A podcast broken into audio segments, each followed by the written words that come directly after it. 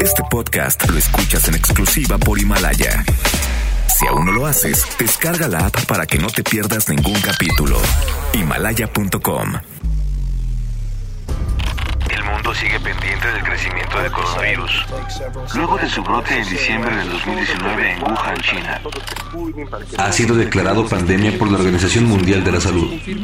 es el reto a nivel global más importante y decisivo de este milenio.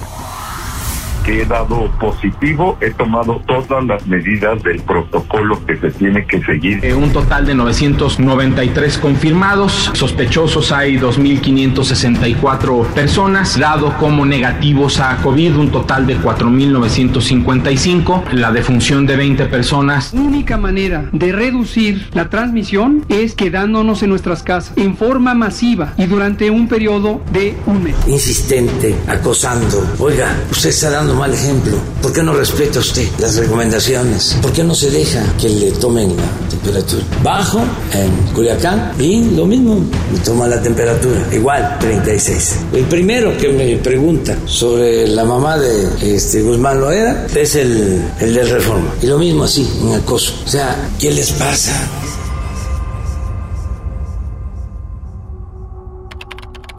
COVID-19. El desafío de nuestro tiempo. Ciudad de México. Martes 31 de marzo 2020.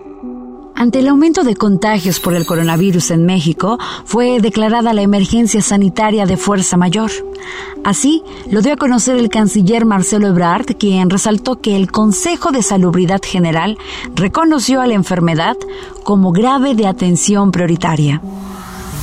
Este Consejo de Salubridad General, en uso de sus facultades y funciones previstas en el artículo noveno, fracción décimo séptima, de su reglamento interior, ha determinado la pertinencia de declarar como emergencia sanitaria por causa de fuerza mayor a la epidemia de enfermedad generada por el virus COVID-19 Al respecto, el subsecretario de Salud, Hugo López Gatel, añadió que se extiende hasta el 30 de abril la suspensión de actividades. La cifra actualizada en México de la pandemia nos deja hasta ahora 28 decesos, mientras el número de contagios llegó a 1094.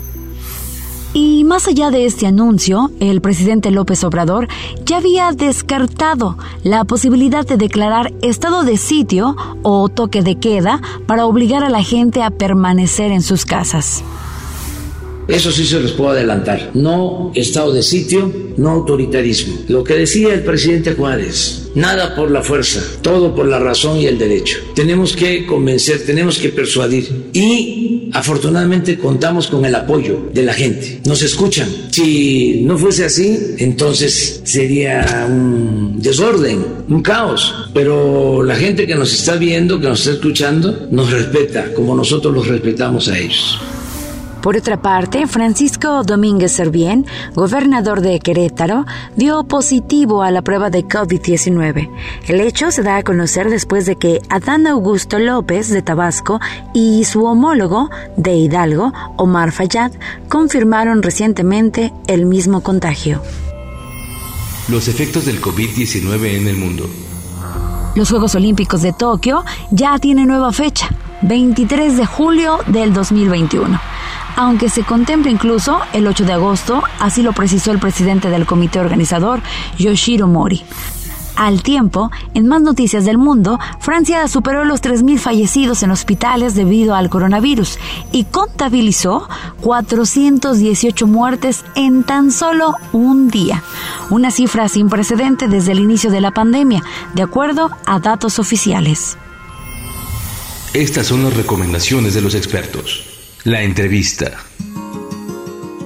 Dos temas ocuparon la mente de los mexicanos durante el lunes. Uno es el coronavirus y la noticia sobre una posible vacuna. Para hablar del tema, platicamos con la doctora Laura Palomares, investigadora del Instituto de Biotecnología de la UNAM. Esta vacuna está en etapas muy, muy tempranas. Apenas estamos haciendo los primeros ensayos de caracterización y todavía toma un camino largo para que puedan llegar al paciente. El desarrollo de vacunas es así, requiere mucho tiempo. Mi grupo es de aproximadamente 50 personas que estamos dedicados pues al desarrollo de nuevas vacunas. Como bien mencionaste, esto está basado en un trabajo que nosotros ya hicimos con vacunas contra los virus Zika y dengue que ya hemos evaluado en animales con resultados muy muy prometedores. Gracias a esto que ya llevamos avanzado, vamos a poder brincar muy rápido para evaluar esta nueva vacuna también en animales. Ya tenemos todo lo que es el método de producción, etcétera, y una vez que ya tengamos eh, la vacuna evaluada en animales, pues podremos empezar ya a hacer pruebas en humanos. ¿Cuánto tiempo estamos nosotros esperando para poder llegar a los humanos? Pues más o menos, si todo sale como queremos, pues serán unos dos años. Pero también debemos considerar pues que las vacunas se utilizan para pacientes sanos. El bajo mundo del coronavirus. Mientras en México, enfermeras de Jalisco han denunciado taxistas y transportistas de negarles el servicio por miedo a ser contagiados, en otras partes del mundo el personal de salud es tratado como héroes. En Londres, Tayla Porter, una enfermera y paramédico de Washington, es despedida cada mañana al salir a trabajar con el grito, Eres una heroína.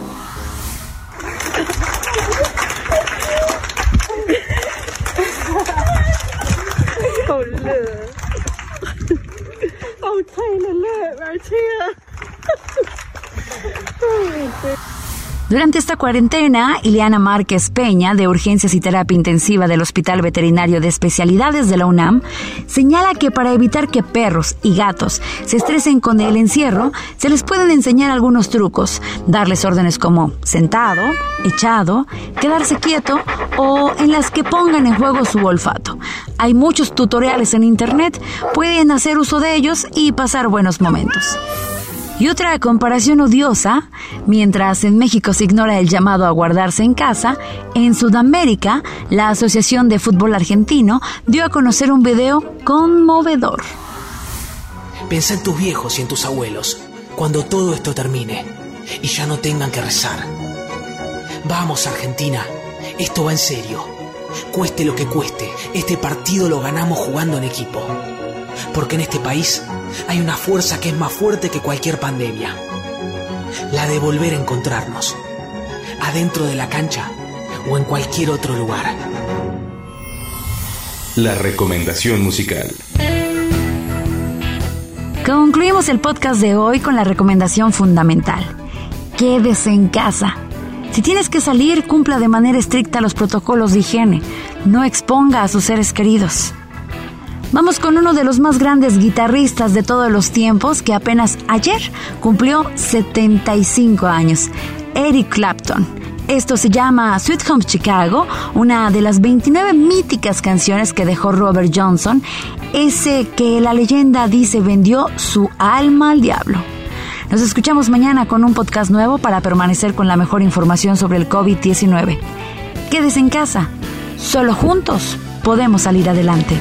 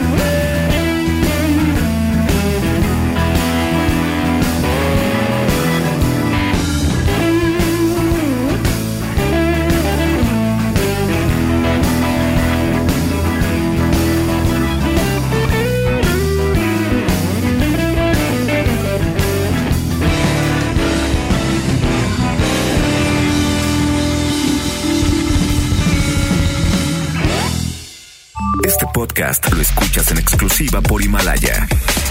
Si aún no lo haces, descarga la app para que no te pierdas ningún capítulo. Himalaya.com